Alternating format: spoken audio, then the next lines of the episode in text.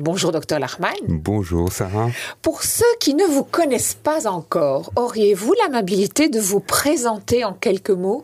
Avec plaisir. Je m'occupe actuellement de troubles du sommeil. On appelle ça la somnologie. Et c'est mon activité unique et principale. Euh, mon parcours est le suivant. J'ai commencé à faire ce qu'on appelle la médecine interne, puis j'ai fait une spécialité en pneumologie et c'est à cette époque que j'ai découvert et que le monde a découvert le domaine du sommeil et les pathologies du sommeil. Et je me suis engouffré dans cette voie qui est passionnante et depuis je fais plus que ça. Je voudrais vous demander quelles sont les conditions environnementales idéales pour aborder une bonne nuit? La première condition, c'est la sécurité. Nous sommes des animaux, euh, certes sophistiqués, mais on est encore des animaux. Et pour pouvoir dormir dans cette période de vulnérabilité, puisqu'on dort, on est susceptible d'être attaqué, d'être en danger, il faut avoir un environnement de sommeil sécurisé. C'est pour ça que lorsque vous partez en voyage dans un hôtel, vous connaissez pas l'environnement, pendant quelques premières nuits, vous allez un peu moins bien dormir, le temps de vous approprier l'environnement, d'être sécurisé par rapport à ce point-là. Donc il est important euh, d'être sûr que euh, les portes soient bien fermées, qu'il n'y a pas un voleur qui peut vous agresser la nuit. Euh, la sécurité, première chose. La deuxième chose importante, c'est le bruit dans l'environnement, qui est la première source de perturbation de sommeil. En Belgique, on est très fort là-dedans, puisqu'on a nos avions qui nous passent au-dessus de la tête euh, à toute heure, et on sait à quel point c'est dérangeant. Donc, il faut avoir un environnement plutôt calme, pas trop de bruit. Les bruits du voisinage sont très très dérangeants. Euh, tout le monde à peu près le sait.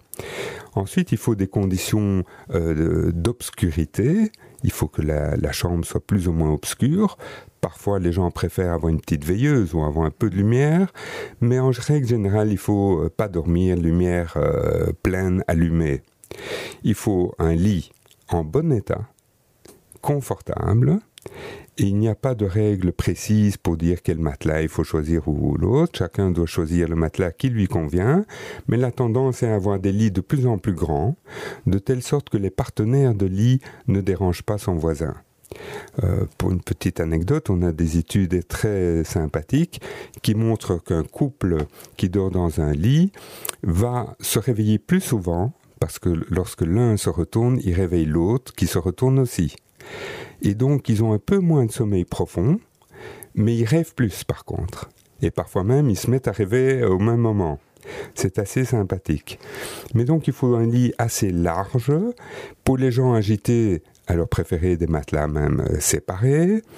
Et il faut aussi que la chambre ne soit ni trop froide ni trop chaude on a montré que pour s'endormir, il faut que la chambre soit un peu plus fraîche. Parce que la température du corps diminue, voilà. ça, ça encourage l'endormissement. L'endormissement, tout à fait. Mais après, il faut réchauffer la chambre. Alors pour l'instant, c'est très difficile à mettre en pratique, mais la domotique va nous permettre de faire ce genre de choses. C'est en développement. J'ai déjà vu des systèmes pareils qui vont adapter la température de la chambre en fonction des stades du sommeil.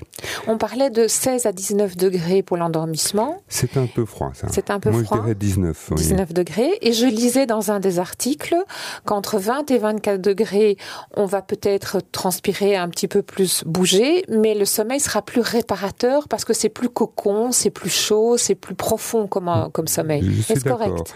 euh, Une fois qu'on a endormi, ça serait bien, idéalement, que la température remonte un peu au-dessus de 20, 21 degrés.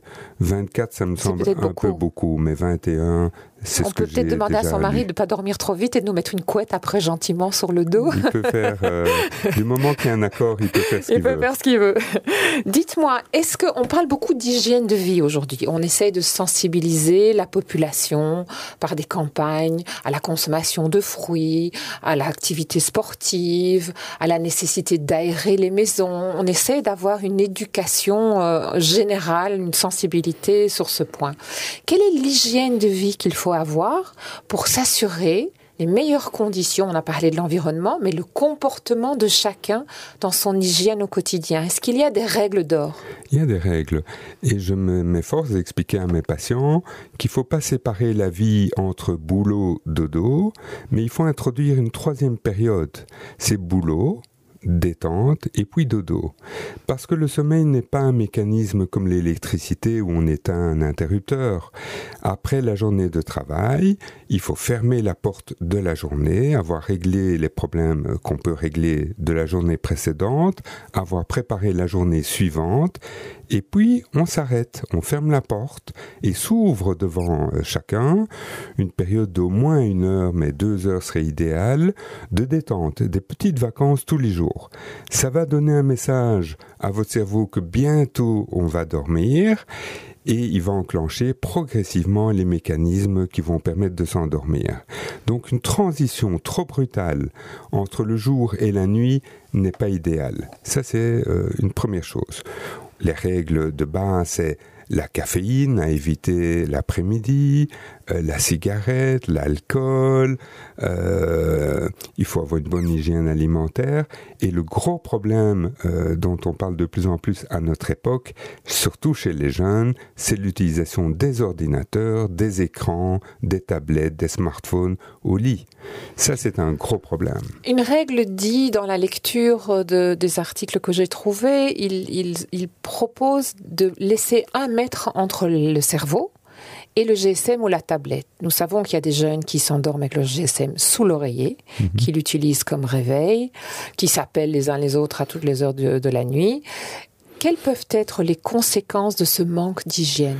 Alors il y a deux conséquences principales. C'est d'abord la lumière, parce que quand on regarde un écran de près, euh, on reçoit une intensité lumineuse très importante. En plus, le regard est fixe sur un écran. C'est un peu différent avec une télé où le regard, d'abord l'écran est plus loin d'une télé et le regard n'est pas fixe. Mais sur les écrans, on est très près et la lumière qui arrive au cerveau donne le message qu'on est en plein jour. Il est très difficile à ce moment-là pour votre cerveau de comprendre s'il peut s'endormir ou s'il est éveillé, il perd les pédales en quelque sorte. Donc, ça, c'est une première chose. La deuxième chose, c'est, comme vous le signalez, les jeunes vont attendre le message. Donc, ils vont rester un petit peu plus vigilants, ils se lâchent pas. Ils ne dorment pas vraiment. Voilà, ils retiennent un petit peu euh, l'endormissement ou le sommeil. Et euh, la seule bonne règle, c'est d'éteindre tous ces appareils au moins deux heures avant d'aller dormir. Est-ce qu'il y a des choses dans la chambre qu'il faut éviter? Par exemple, les câbles d'électricité, les réveils euh, électriques Est-ce qu'il y a des choses pour lesquelles vous dites à, vos patients, on va revoir l'environnement, on va revoir l'hygiène de vie? Euh, on, aime tous avoir un réveil électrique parce que quand on ouvre un œil la nuit, on voit tout de suite l'heure qu'il est, c'est super pratique. Est-ce que c'est à déconseiller quand même? Quelle est votre votre expérience sur ce type de... La présence d'une télévision dans une chambre est-elle vraiment un souci ou c'est mieux, c'est pas top, mais c'est pas tellement grave? Comment Il faut faire la distinction entre les gens qui ont une plainte et ceux qui n'en ont pas. Si vous dormez bien, que tout se passe bien, j'ai rien à dire. Vous pouvez avoir un écran de télé, vous pouvez avoir tout ce que vous voulez. Mais pour les gens qui dorment mal ou qui récupèrent mal de leur sommeil, là c'est différent, j'interviens en tant que médecin.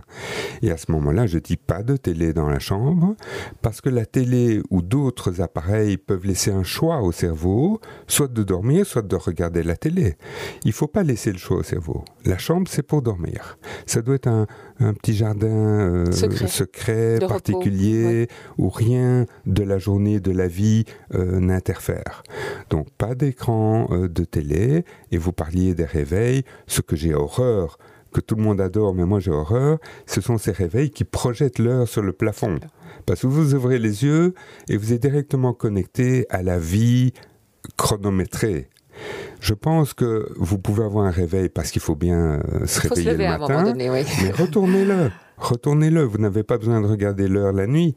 Vous savez que votre réveil va vous réveiller à temps. Par contre, le fait de voir l'heure sans cesse vous empêche encore une fois de vous déconnecter avec la journée. Et c'est pas une bonne idée, ça.